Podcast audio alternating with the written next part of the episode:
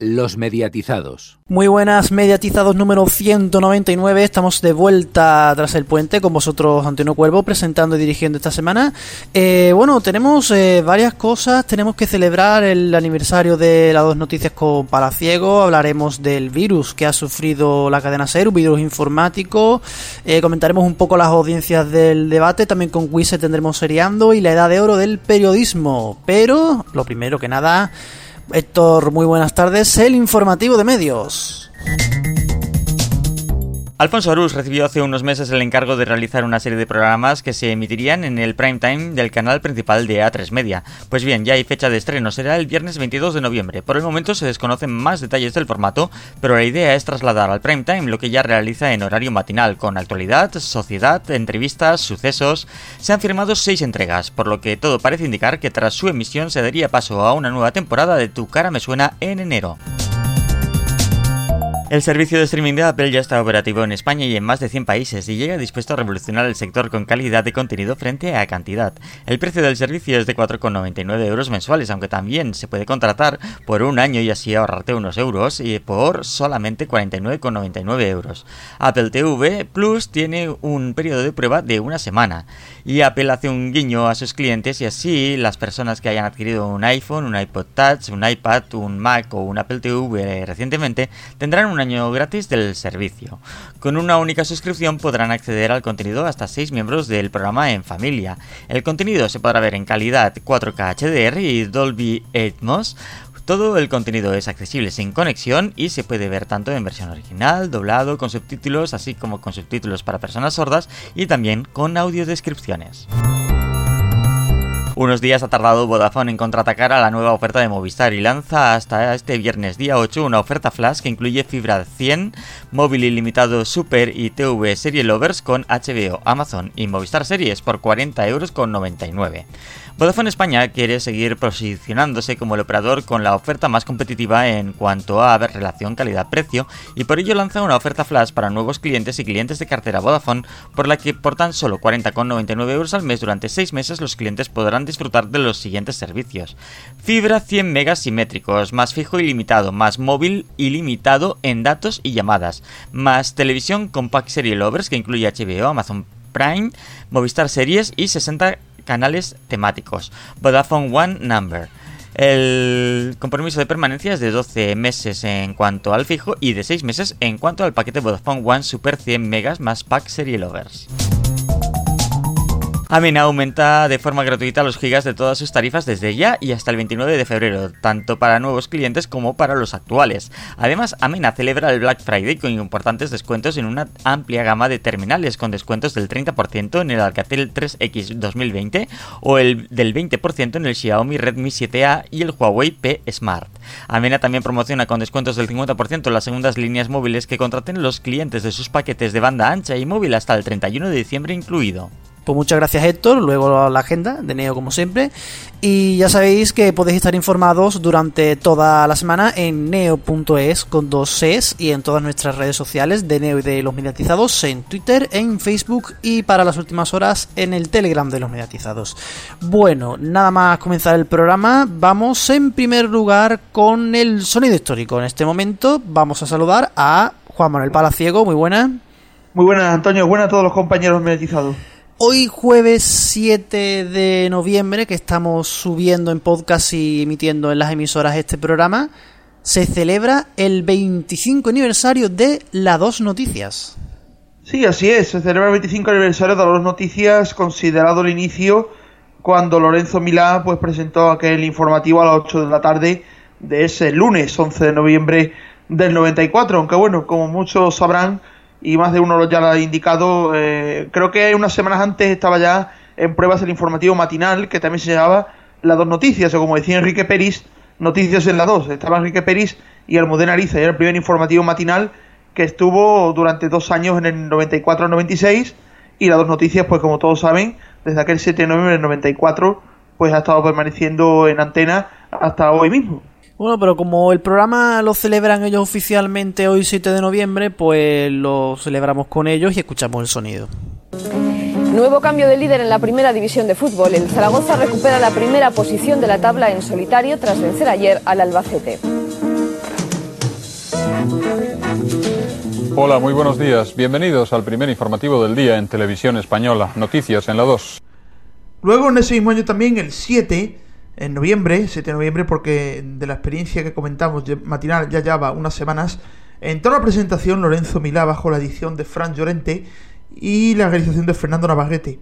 Lamentablemente de aquel día solo se conserva una grabación casera, pero recuperamos otra introducción de no hace más tiempo que aquella, sino de abril del año siguiente, 1995, donde Lorenzo Milá presenta los titulares son leídos por otro redactor, nota característica también de este informativo. Thank you.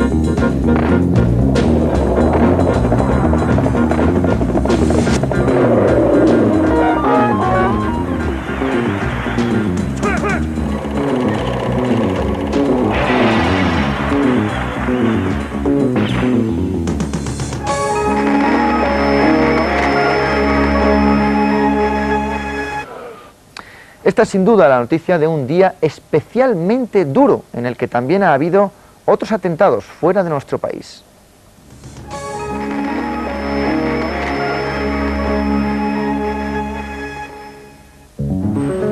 Por la mañana, Rafael Vera y otros tres procesados por el caso Gal con Garzón. Por la tarde, Luis Roldán en el Tribunal Supremo por su denuncia sobre el espionaje a Mario Conde. Cabecera, como todos recordamos, se trata de un efecto visual provocado por un círculo de televisores y la entrada de una cámara, digamos, cabeza caliente que va girando sobre su propio eje ante la pantalla con sonidos ambientes hasta que termina la imagen llena de interferencias de vídeo con el logotipo de las dos noticias, icónica cabecera que estuvo hasta el año 2000 y luego versionada hasta el año 2006 de forma digital. La imagen en sí es recurso esencial del informativo, poca presencia del presentador en escena y mucha imagen y opinión y temáticas diversas, menos encorsetado que el telediario y con un ritmo más dinámico y digamos casi juvenil como actualmente.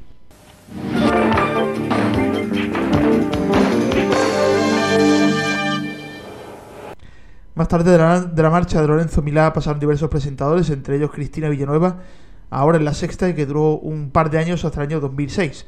En otoño de aquel año cambiaron el diseño por tercera vez y entró Mara Torres, quien fue el habitual presentador hasta el año 2018 con diversas intros de por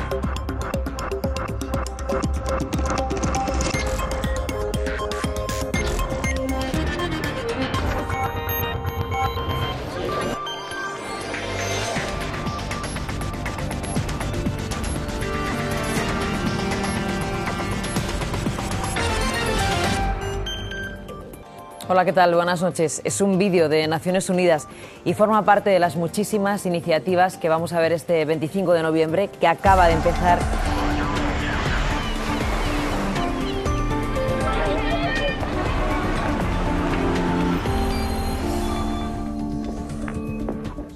Abusamos de los antibióticos, no solo de los que tomamos nosotros, sino también de los que damos a nuestros animales para prevenir que enfermen y estimula su crecimiento.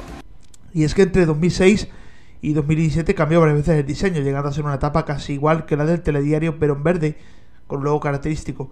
Y más tarde se empezó a introducir más espacio de presentador con entrevistas y actuaciones en directo, y la entrada entre dos de Carlos del Amor, quien de presentador pasó a ser reportero de cultura para la cadena en general. En 2018 Mara Torres deja las dos noticias para presentar de nuevo la cadena SER y entra Paula Sainz Pardo, quien actualmente ostenta la presentación del programa.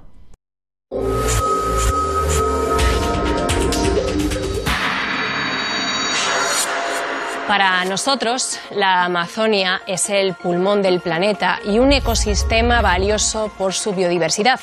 Pero para las cientos de tribus indígenas que lo habitan es mucho más, es su vida. Y su vida está en peligro de extinción. Esto es la Dos Noticias. Comenzamos.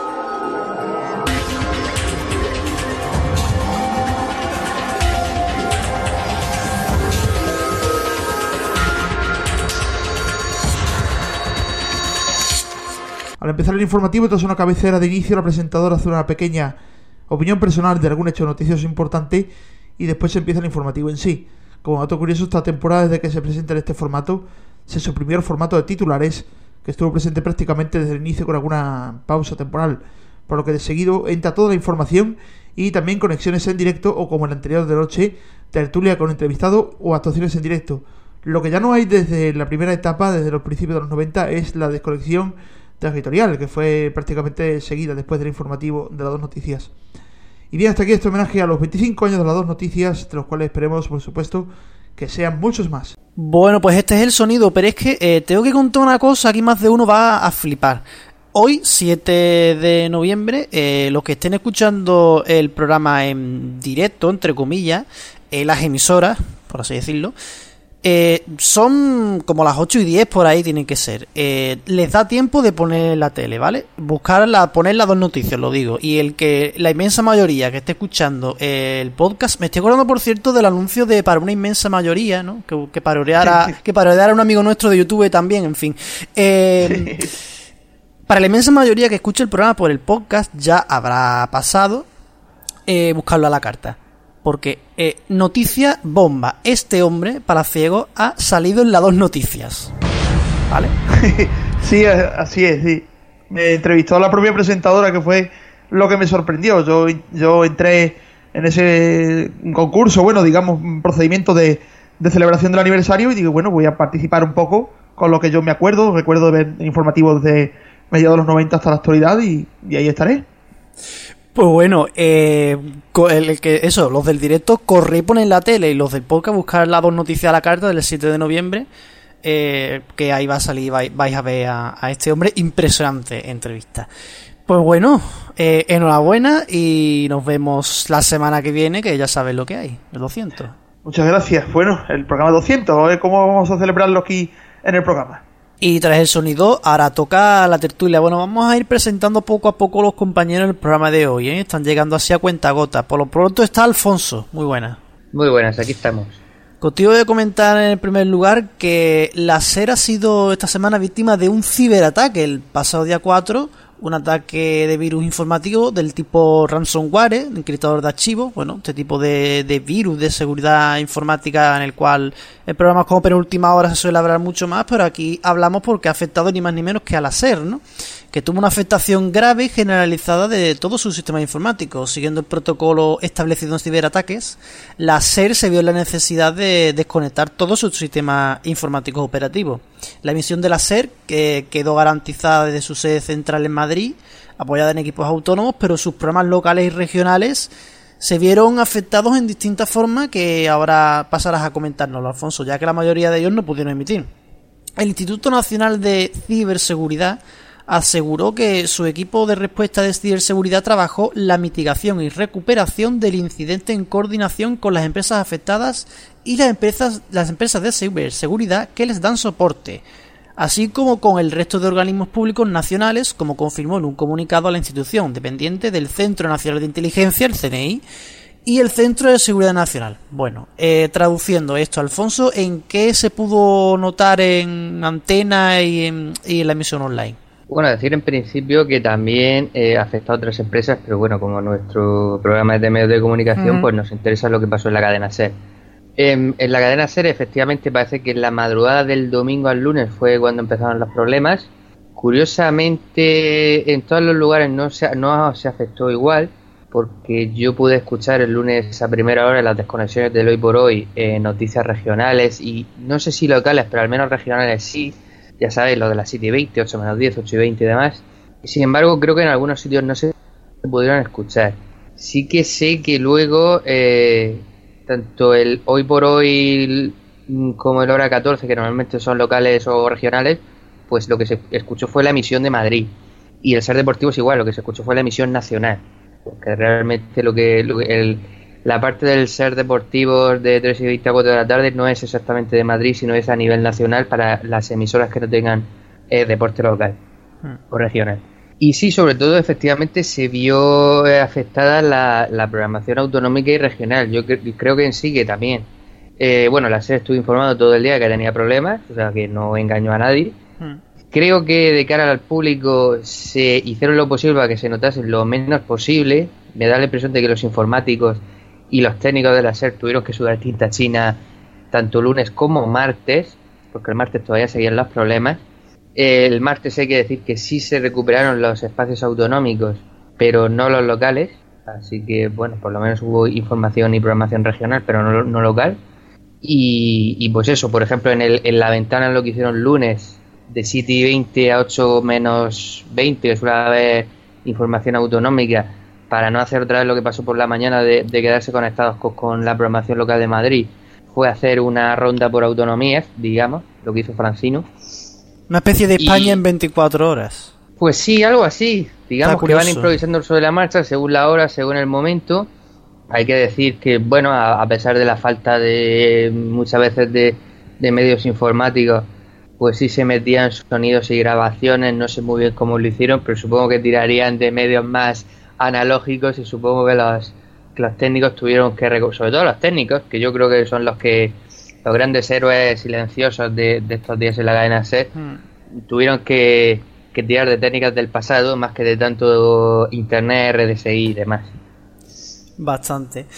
Bueno, pues ahí, ahí quedó eh, lo que ha pasado en la serie esta semana con, eh, con ese virus. Eh, y también quiero comentar, Alfonso, contigo lo del debate. Bueno, no hay mucho que comentar sobre el debate. En primer lugar, las audiencias.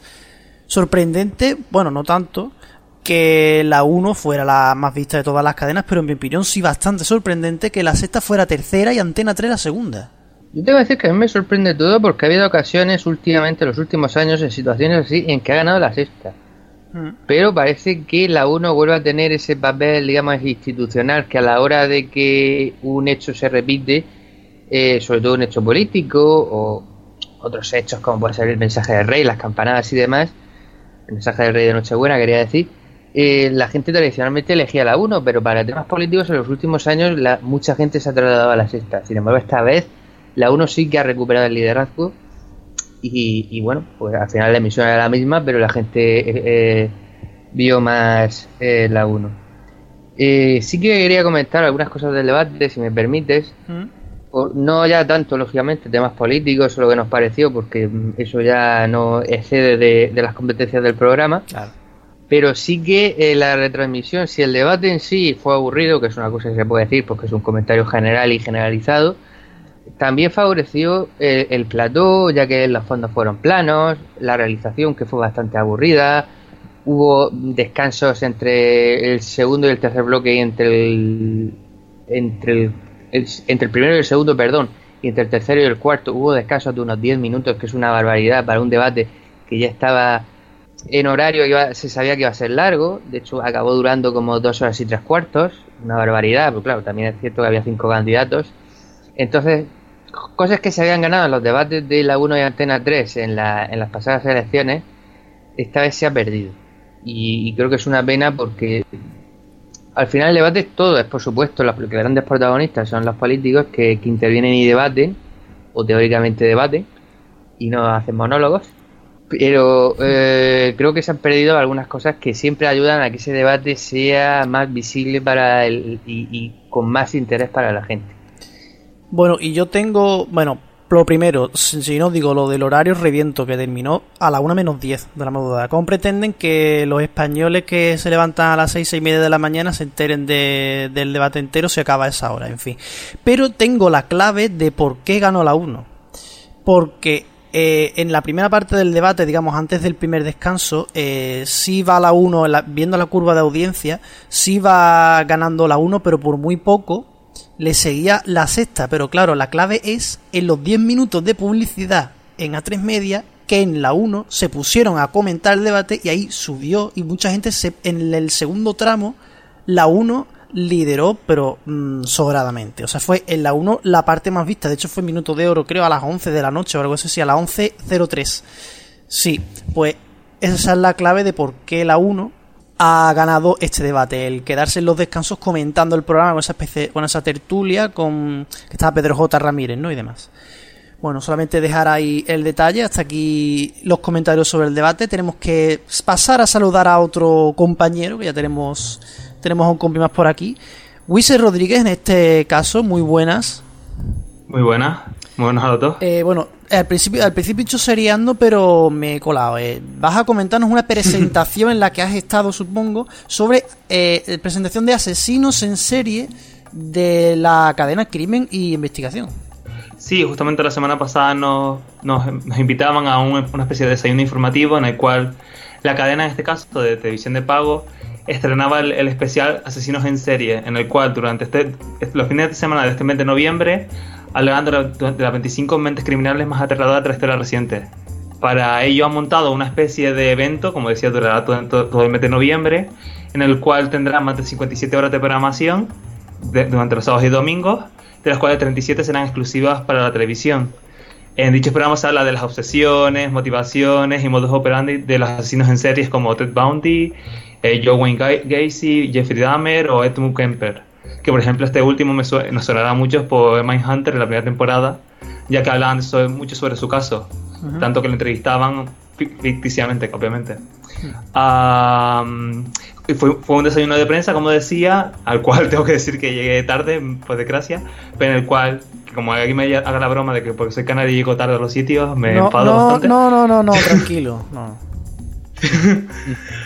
ah, en este. En este mm, Sí, en este desayuno informativo llegaron a dos psicólogos, tanto a la psicóloga Ana Rubia como el doctor de psicología Vicente Garrido, los cuales han colaborado en diferentes investigaciones policiales para hacer una especie de, de espejo público en el cual parecía que estuviera yo en, sucesos, parecía el poli de la 1, los periodistas haciendo las preguntas. me, me, sentí un poco fuera de contexto porque encima fue tal cual llegar y empezar ese tipo de sesión de preguntas y fue como, no, no sé muy bien qué hago aquí. Pero bueno, entiendo que es una manera de motivar al, a los periodistas y por lo tanto informar de esta manera que, que atraiga al espectador y, y quiera de verdad ver este tipo de contenido. Un mítico eh, eh polis de la 1, ¿eh? Bueno, eh, cuenta, bueno, aprovecha ya, cuéntanos un poco que lo que se habló allí la psicóloga y eso. Sí, por ejemplo, la psicóloga Ana Rubia habló justamente cuando llegues sobre cómo la mentalidad de la mujer asesina en serie era diferente a la mentalidad del hombre.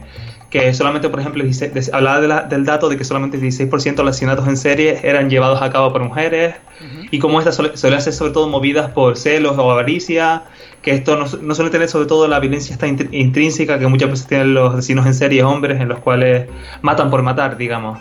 Y como el 50% de los casos, en el caso de las mujeres, no se busca un beneficio económico, no se, busca, no se busca ganar dinero o robar a la víctima, sino simplemente un beneficio psicológico, es decir, eh, asesino a esta persona debido a que me ha hecho algo o, siento que debe ser asesinada debido a esto, no por, no por dinero. También se habló de cómo muchos asesinos en serie, como Ismael Keyes, perdón, eh, que por ejemplo es uno de los que se plantea, que se hablan en, los, eh, en, este especial de crimen e investigación, eh, no buscaban la fama en sus asesinatos, pero otros sí, ya que hasta algunos suelen desarrollar su propio logo para marcar sus asesinatos y así la policía sepan que han sido ellos. también se hablaba muchas veces sobre por qué los asesinos en serie, cuando están en la cárcel, hablan sobre sus asesinatos, por qué, por qué ocurre esto, y, lo explicaban ellos con que eh, la cárcel es un espacio monótono y en el cual eh, si viene alguien a visitarles les hace sentir muy importantes, en el sentido de que, mira, viene la policía a pedirme ayuda, o mira, viene una psicóloga a preguntarme cómo puedo ayudar en esto, o por qué, qué ha pasado. Tanto que, por ejemplo, me suena que, sí, eh, uno, de los, uno de los casos que planteó la psicóloga, en este caso Ana Villarrubia, aunque luego hablaré un poco del doctor en psicología Vicente Garrido, planteaba cómo ella en una investigación en la cual colaboró, consiguió conseguir información sobre em, el asesinato debido a que, a que por ejemplo, el, este asesino en serie tenía mucha, mucho interés en que no se matara a su, a su perro, cómo podía tener una conexión con este animal y no con las personas. Y cómo gracias a eso pudo como poco a poco tirar y sacar datos a este asesino.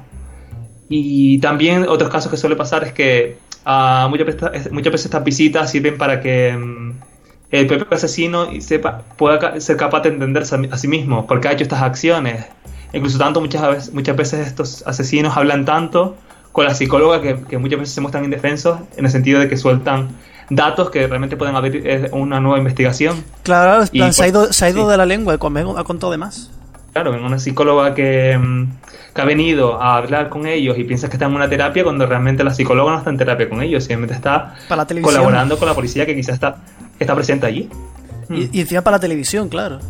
Sí, muchas veces hasta para la televisión. Y justamente nos hablaba de esto, de cómo, por ejemplo, esta psicóloga nos decía cómo no debemos muchas veces confiar en las declaraciones que hacen los asesinatos a los, directamente a los medios de comunicación.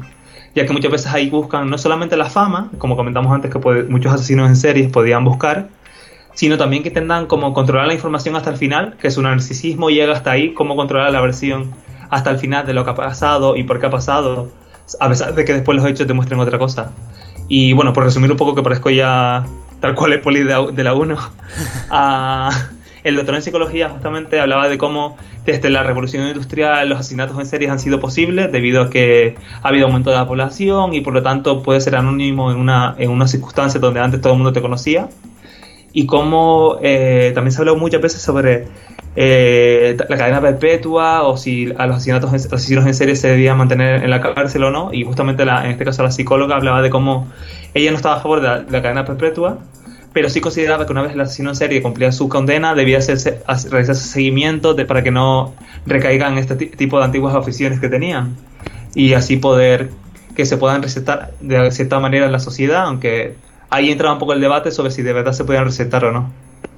Eh, claro, un poco lo que se intenta hacer aquí, hacer aquí con lo que se llama prisión permanente revisable.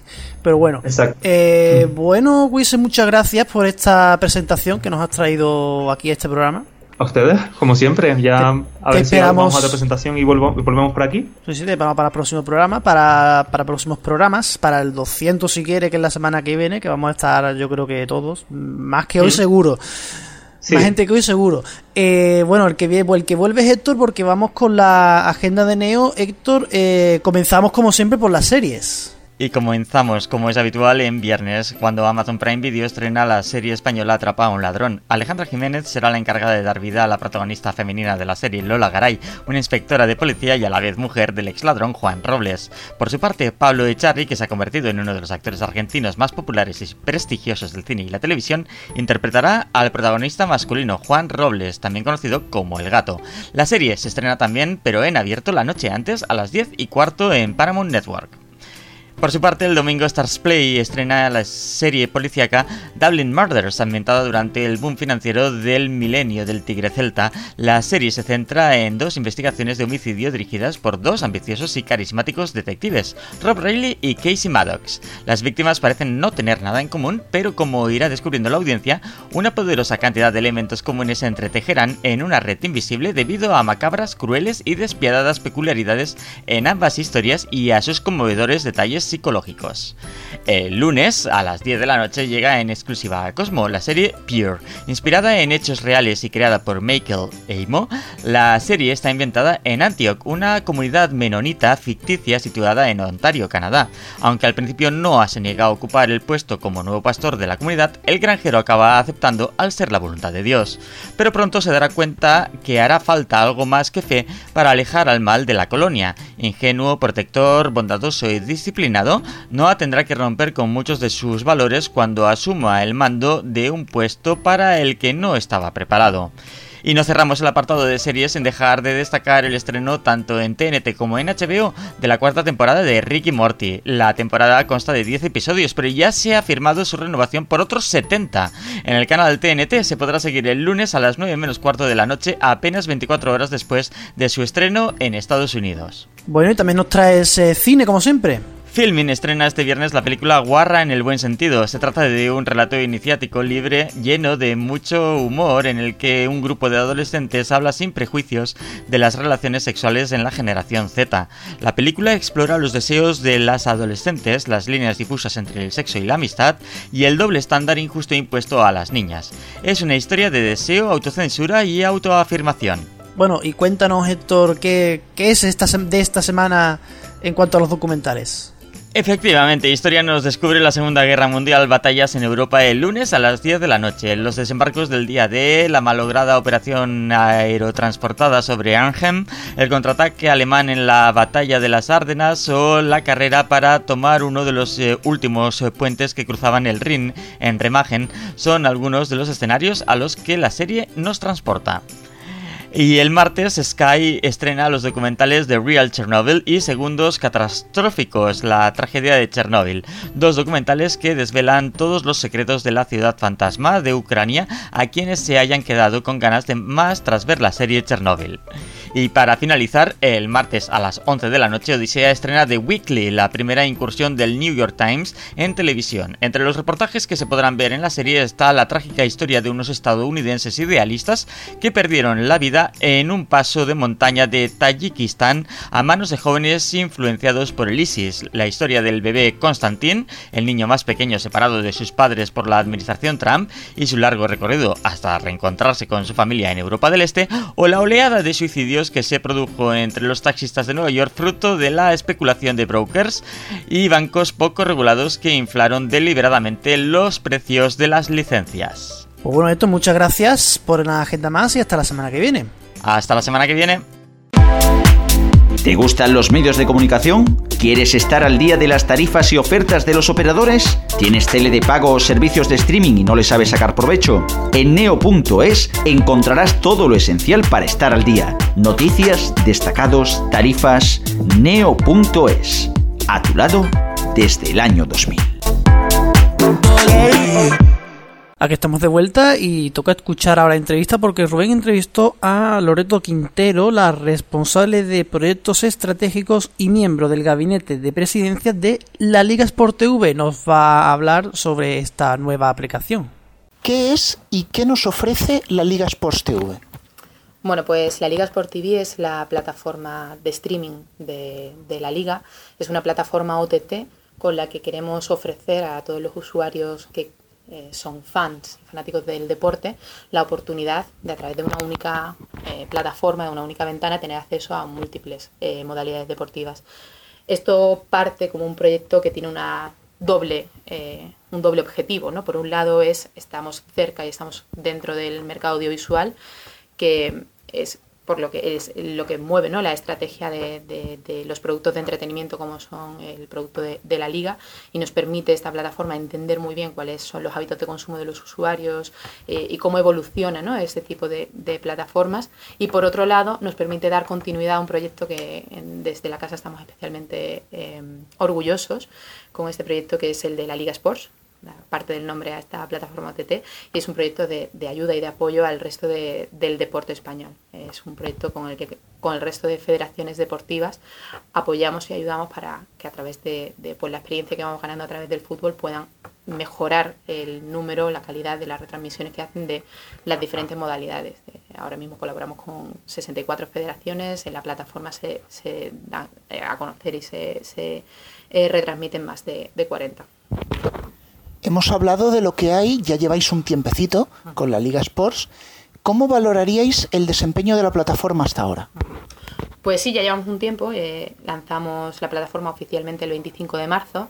Hasta entonces habíamos estado trabajando ¿no? y testeando pues, desde la experiencia de usuario a lo que significaba eh, desempeñarnos ¿no? y tener el control de, la reproducción, de la retransmisión de bastantes contenidos eh, cada fin de semana. Estamos hablando de pues los fines de semana con más pico, 30, 35, 40 eventos. Entonces, en este sentido, la evolución ha sido bastante positiva y, estamos bastante orgullosos y contentos con el desempeño que estamos teniendo de la plataforma porque hemos ido evolucionándola y creciéndola tanto en número de dispositivos permitidos y accesibles para que el usuario tenga capacidad de, de conocernos ¿no? a través de la mayor, mayor número de plataformas posibles, así como el número de deportes. Empezamos incorporando las tres grandes ligas ¿no? que, están dentro de la plataforma, Sobal, Fútbol Sala la segunda división de baloncesto, la Leboro. Y hemos ido incorporando cada vez más contenidos hasta tener, pues, como sería una parrilla ¿no? de, de, casi 40 modalidades. Sin embargo, eh, está bajo el paraguas de la liga, bajo esta imagen de marca, pero a los usuarios nuevos les choca que siendo la liga no haya tanto fútbol. No, de hecho es una plataforma que está concebida para no solo tener una biblioteca de contenidos de fútbol, como pueden ser highlights, entrevistas.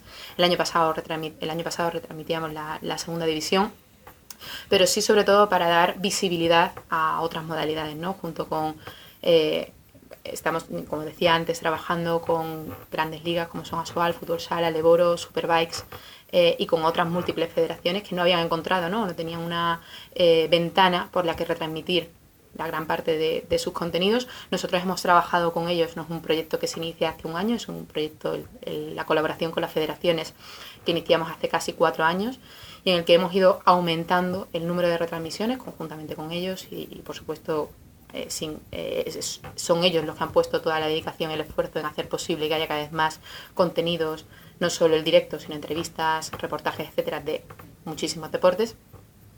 Eh, y eso lo que ha sido lo que ha favorecido es que al final pues se uniesen nuestras ganas de, entender eh, cómo era esto de tener una plataforma OTT propia con seguir dándoles esa dimensión, esa capacidad, esa mayor visibilidad a otras modalidades deportivas.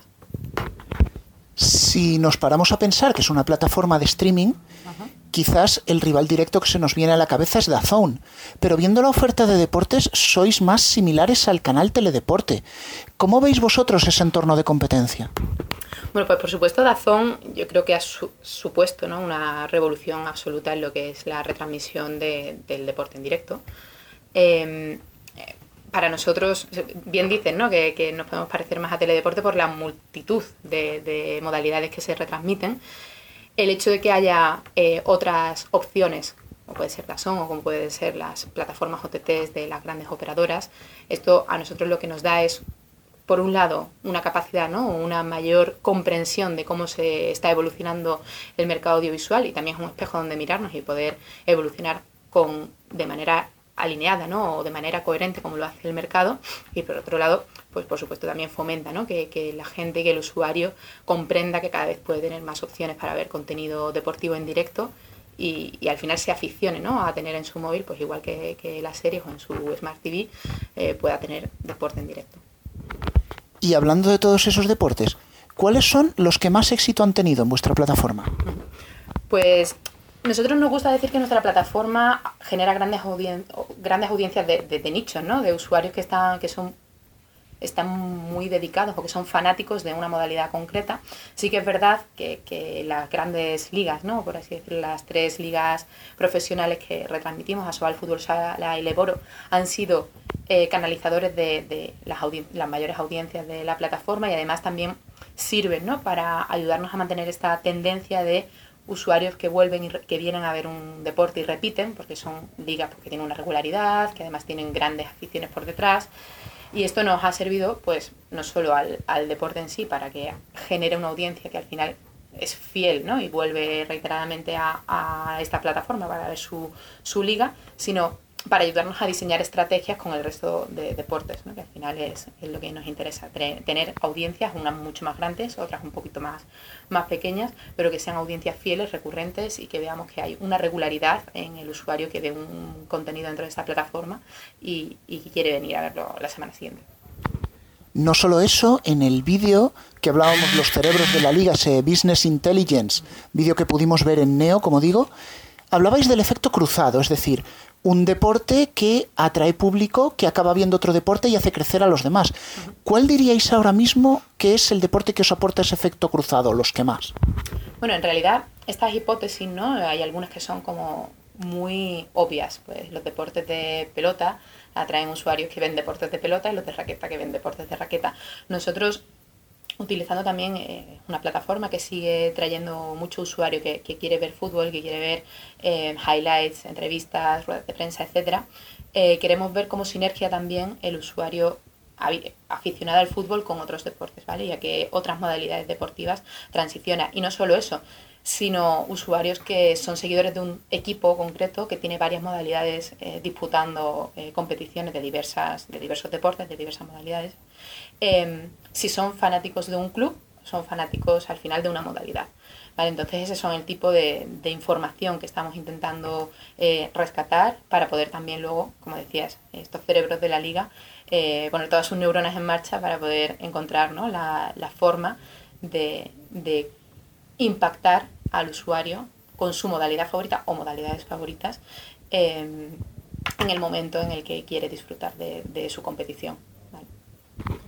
No hace mucho estábamos aquí en la sede de la liga presentando las retransmisiones del Maratón de Valencia, para el cual no solo se hizo dicha retransmisión, sino que también hubo una serie de especiales, previos, entrevistas, ese contenido no deporte en directo. ¿Pensáis seguir apostando por estos contenidos? Sin duda. No es solo que nosotros apostemos, sino que vemos que son las propias federaciones las que cada vez con más intensidad ¿no?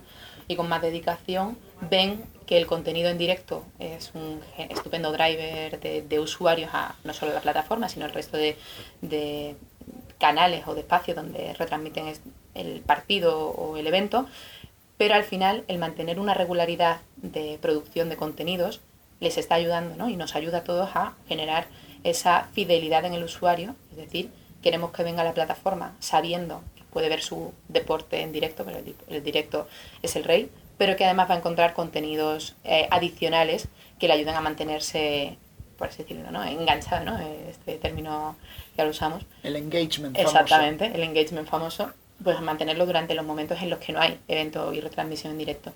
Para nosotros es fundamental que, los canales en los que hemos dividido la plataforma, esta plataforma permite que cada federación o que cada modalidad eh, pueda gestionar o pueda tener ¿no? el control de lo que quiere emitir en cada, en cada uno de estos canales, es fundamental que haya una variedad suficiente y una regularidad de emisión y de, producción, ¿no? de, distribución de contenidos.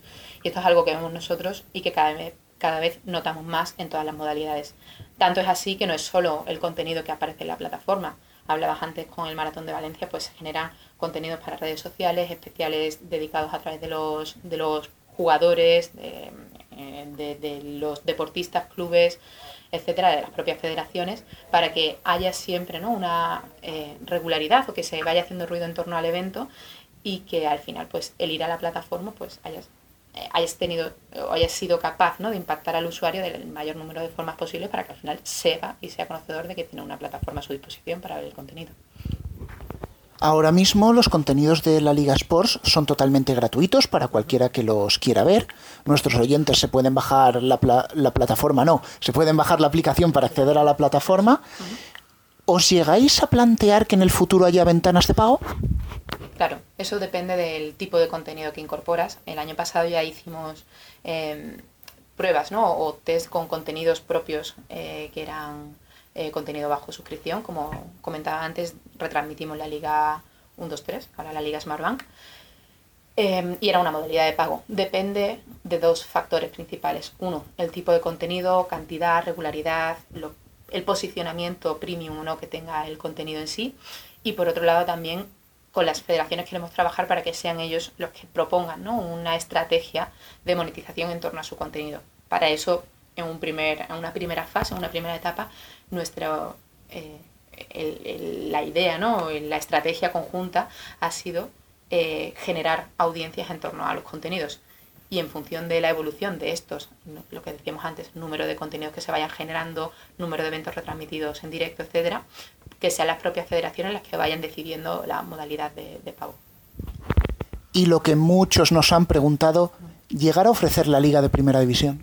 Bueno, eso es la típica pregunta, ¿no? Cuando hablamos de una plataforma propia de, la liga, como hablábamos, como decíamos al principio, eh, la concepción y para lo que trabajamos en esta plataforma es para poder tener una gran biblioteca de contenidos. Eh, mencionaba antes que habíamos que hay contenidos de liga, hay contenidos highlights, entrevistas, eh, bueno, behind the scenes, por así decirlo. Y por otro lado, sí que el año pasado trabajamos ¿no? con la segunda división. En cuanto al contenido premium de, de primera división, actualmente, pues como, como he bien sabido, está a disposición de, de, los usuarios a través de los diferentes broadcasters y de nuestro socio principal, ¿no? que, es, que es Telefónica. Y ya dependerá ¿no? y la evolución del mercado, pero todo indica que seguirá de la misma manera que hasta ahora. Bueno, por lo menos dos añitos más, que es lo que tiene vigencia el contrato de Telefónica. Vamos a cambiar por un momento un poquito de tema, porque la Liga Sports no es solo la aplicación que nos bajamos, también hay un canal disponible en YouTube y queríamos conocer qué papel juega este canal de YouTube dentro de la estrategia de la Liga Sports? Pues YouTube es la antesala del proyecto OTT de, la Liga con el, para el apoyo, ¿no? Eh, para el pilar de apoyo a las federaciones. Nosotros no empezamos a trabajar con las federaciones hace un año en, desarrollar un producto audiovisual, en que ellos eh, viesen ¿no? eh, la importancia de tener un producto audiovisual cuidado sino que viene de mucho antes. a finales de 2015, inicios de 2016, empezamos a trabajar con ellos en que eh, pudiesen generar cada vez eh, mayor regularidad de contenidos, mayor calidad de contenidos y tuviesen un canal a través del que se pudiese retransmitir. Nosotros eh, pusimos a disposición del resto del deporte español, por así decirlo, pues recursos no solo económicos, sino lo más importante es un equipo de, trabajo, recursos personales y, materiales para que pudiesen ayudar y compartir la experiencia que se había ido obteniendo a través del fútbol y que se pudiesen aplicar estrategias similares ¿no? al, al, resto de contenidos. De esta manera, eh, lo que se decidió, ¿no? la estrategia por la que nos decidimos fue abrir o habilitar un canal único de, de YouTube para dar eh, cabida a todas estas retransmisiones e ir generando audiencias de manera recurrente. Por lo tanto, el usuario sabía que podía encontrar pues, competiciones eh, de petanca, tenis de mesa, badminton, etcétera, contenidos en directo de muchísimas competiciones, de casi 40 competiciones, los podían encontrar en este canal. Al mismo tiempo, pues eh, les ayudado ¿no? a diseñar y a desarrollar estrategias para redirigir a usuarios pues, a través de redes sociales, federados, etcétera, a, a, estos, a, esto, a este canal. Por lo tanto, es un poco la antesala, ¿no? el, el paso previo eh, y de alguna manera el paso natural era construir esta plataforma para nosotros, ya te digo, por un lado, era un paso natural quedar con ellos eh, para facilitar ¿no? el tener una plataforma ad hoc, un canal ad hoc por cada una de, estos, de estas modalidades y para nosotros pues, era una gran estrategia con la que seguir eh, viendo ¿no? la evolución que, tenía el mercado o que tiene el mercado audiovisual, cuáles son tener una experiencia de primera mano con el usuario final eh, y poder al final ser capaces de desarrollar producto, contenidos, estrategia de datos, estrategias de marketing eh, para ofrecer la mejor experiencia posible. Y bueno, la Liga Sport se puede disfrutar ya en multitud de dispositivos. ¿Tenéis previsto ampliar esa selección de dispositivos en el futuro? Por supuesto, es objetivo fundamental, no, creo que no solo de la Liga Sport TV, sino de, prácticamente todas las plataformas ¿no? que quieran estar, tener un producto eh, que, llegue a los, a los usuarios y en el caso del deporte en directo pues necesitamos que tengamos tener la mayor capacidad y versatilidad de, productos disponibles posible. Eh, nosotros arrancamos con aplicaciones Android iOS y la capacidad de hacer mirroring a través de Chromecast o otras opciones de, mirroring, pero nosotros el foco es llevarnos el mayor número de pantallas posible. Un hito importante fue el desarrollo de la Smart TV de Samsung, Entendemos que el usuario que quiere consumir eh, deporte, que al final es contenido de entretenimiento premium, lo quiere hacer cada vez en una pantalla más grande. Por lo tanto, el desarrollo de la Smart TV para nosotros es un foco bastante importante. Asimismo, pues el de web y otros entornos, pero con un foco bastante, bastante importante en, el desarrollo de Smart TVs. Y nuestro objetivo es seguir en esta línea. Eh, poder ofrecerle al usuario cada vez más em, plataformas en las que puedan encontrar la Liga Sport TV. Y hablando de plataformas, ¿sería posible que llegáramos a ver la Liga Sports, por ejemplo, en los descodificadores de Movistar o Vodafone como una aplicación? Pues al final, como nuestro objetivo es estar disponibles en el mayor número de, plataformas posibles, sería pues, algo eh, interesante, yo creo que, para ambas partes. ¿no? no es una conversación ahora mismo que, estemos en la fase de desarrollo de, este tipo de sinergias, pero por supuesto que tendría todo el sentido del mundo. Y ya para concluir, vamos a mirar hacia el futuro. ¿Cómo veis precisamente ese futuro desde la Liga Sports, tanto en próximos eventos que vais a ofrecer como en perspectivas para la plataforma?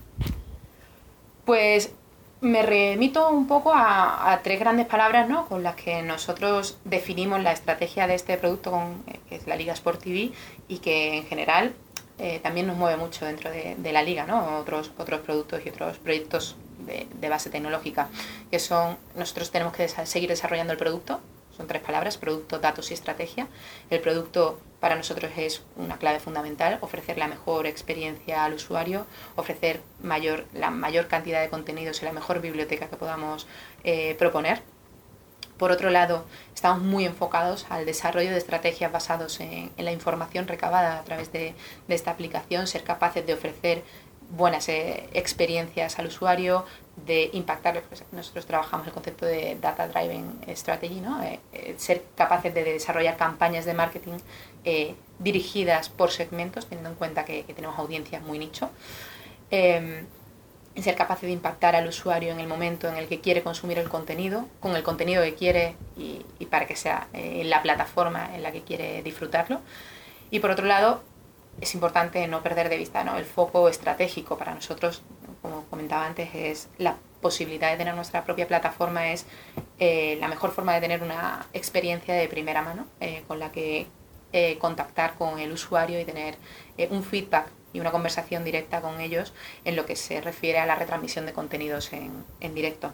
Por lo tanto, yo creo que un poco pensando a futuro, nos, vale, nos valdremos de estas tres palabras, de estos tres pilares, producto, datos y estrategia para seguir desarrollando el proyecto Liga Sportiva.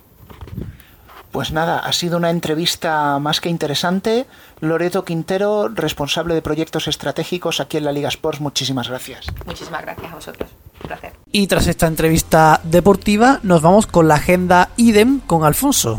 Continúa la liga y esperamos que lo haga con mejor fútbol del que hemos visto en el primer tercio del campeonato. El sábado a las 4 de la tarde se juega el Valencia-Granada a las 6 y media la Iba Real Madrid y a las 9 de la noche el Barcelona Celta, este último retransmitido por el viejo equipo de Canal Plus. Para el domingo nos queda el Atlético de Madrid Español a las 4 de la tarde y el gran duelo sevillano Betis-Sevilla a las 9 de la noche. En segunda división destacamos un par de partidos el domingo, a las 4 Almería Zaragoza en Vamos y a las 9 de la noche Rayo Cádiz en Gol. Por último decir que no hay liga femenina porque la selección española juega el martes a las 6 de la tarde partido de clasificación para la Eurocopa en Polonia. Este fin de semana tendremos importantes duelos en el fútbol internacional. Destaca sin duda el de la Premier League entre el Liverpool y Manchester City, primero frente a segundo que podremos ver el domingo a las 5 y media en DAZN. En la Bundesliga también tenemos todo un clásico, el Bayern de Múnich Borussia Dortmund el sábado a las 6 y media en Vamos. En la Serie A tendremos el encuentro Juventus y Milan el domingo a las 9 menos cuarto en Vamos y Movistar Liga de Campeones 3. Y en la Liga Francesa, el sábado a las 5 y media se disputará el Brest PSG y se verá en Vamos. Queremos reseñar por último que Dazón emitirá la final de la Copa Sudamericana el sábado a las 9 y media de la noche entre Independiente del Valle de Ecuador y Colón de Santa Fe de Argentina. Estos próximos días no tendremos citas destacadas del motor, por lo que vamos directamente al baloncesto. Comenzamos por la Euroliga. Este viernes a las 7 de la tarde se juega el Zalgiris Barcelona que podremos ver en Dazón. En cuanto a la CB, el domingo se disputa el Betis Barcelona a las 12 y media de la mañana en Movistar Deportes y el Real Madrid Unicaja a las 6 y media en BAM. Ya sabéis que como es habitual tenemos cada madrugada en Movistar NBA. Podemos citar por ejemplo San Antonio Spurs Boston Celtics que se retransmite el sábado a las 11 de la noche en Vamos. Terminamos la agenda con el fútbol sala y el tenis. Gol televisa el partido de la Liga Nacional de Fútbol Sala entre el Pozo de Murcia y Osasuna Magna el sábado a la una. Y en cuanto al tenis, comienza la Copa de Maestros de Londres con Nadal finalmente. Eh, comienza este domingo y se podrá seguir en los canales deportivos de Movistar. Bueno, pues esto es la agenda y seguimos con Alfonso que toca esta semana en la Edad de Oro, pero eh, otro saludito por aquí, como he dicho antes, a cuenta gota esta semana. Diestro, Vamos apareciendo como el guadiano un poquito. Buenas tardes. Vamos con la edad de oro. Bueno, empezamos con algunas noticias, algunos titulares que todavía nos quedan del verano. Y empezamos por una de Bertele que decía este verano, Real Madrid Televisión ante el verano de su vida en audiencia. El canal temático acaba de cerrar su mejor época en lo que ayer se refiere gracias a la emisión por primera vez de toda la pretemporada del Club Blanco que tú lees este titular y, piensas, bueno, Real Madrid Televisión se ha tenido que disparar el, en, verano, en audiencia. Pero es que el canal no pasó del 0,4%. Se dispararían los partidos del Madrid, pero ya está. Quiero romper una lanza en favor de Real Madrid Televisión. A lo mejor es que esto es como el WinRAR, ¿no? O sea, el WinRAR tiene cero personas, pero luego cuando alguien lo compra, pues se celebra fiesta. Pues algo así pasará con, Real Madrid Televisión. ese, sí, ese sí que se merece un monumento, que, que compra el WinRAR. Bueno, seguimos con un verano que fue calenturiento, sobre todo para el mundo, que nos trajo varios titulares un poco relacionados. En primer lugar, en el pujante negocio de las mascotas, el nuevo fenómeno son los bancos de semen para perros. La edad, la edad de oro del semen, ¿eh? Viva, viva el semen perruno. Edad de oro de la inseminación. y de los Sí, perros, y de sí, los pero perros ya, os digo yo que el mundo no se quedó aquí, porque tenemos un segundo titular que es, y además, os, os explico luego la- eh, lo que contaba la noticia, el vuelo acrobático que convierte 10 pajuelas de semen en super semen. Joder. Os ¿Eh? juro que el titular es cierto y tal cual y con esas palabras. Pues necesito la, la explicación y el contexto, porque. Vamos a ver, os- doy la explicación porque esta vez hasta la busqué. Eh, ah, no, copié el primer párrafo. O cuando la ciencia avanza con acrobacia. Gracias a un piloto especialista en piruetas aéreas, unos científicos de la clínica de Barcelona, donde se creó el primer bebé probeta de España, han logrado ahora demostrar que en muestras de semen congelado sometidas a 160 grados de ingravidez, hacen que los gametos sean tan eficaces como los del semen fresco sin congelar. O sea, Hombre, como esperma experimento congelado. lo veo un poco exagerado, pero bueno.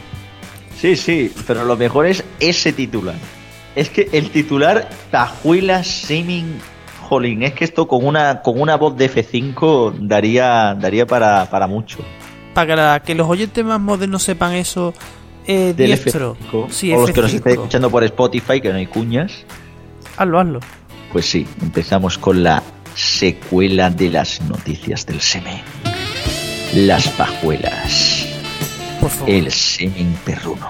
Para continuar con esta emisión, pulse. Y quien continúe y quien quiera continuar con esta emisión, pulse usted el botón F5 o recargue la página. Sí, o algo así era en las primeras emisiones de RFC Radio, sí, sí.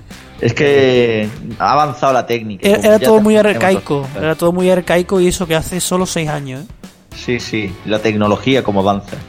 Igual que el semen y los experimentos, ¿no, Alfonso?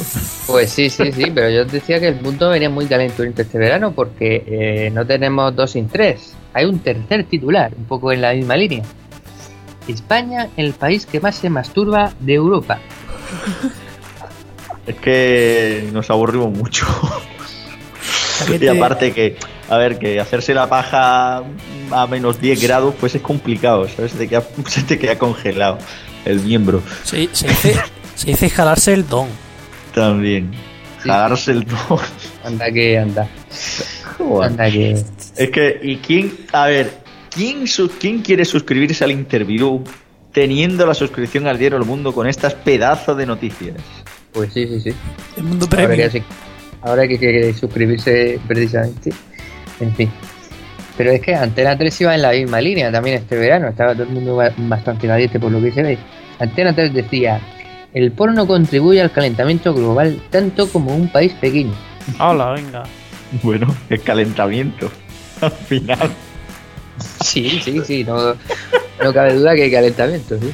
Joder, es que Antena 3 por noticias. Es que ya, ya, esto ya te pasa ya, vamos. Más caliente que el Es- cenicero un bingo. Tal cual.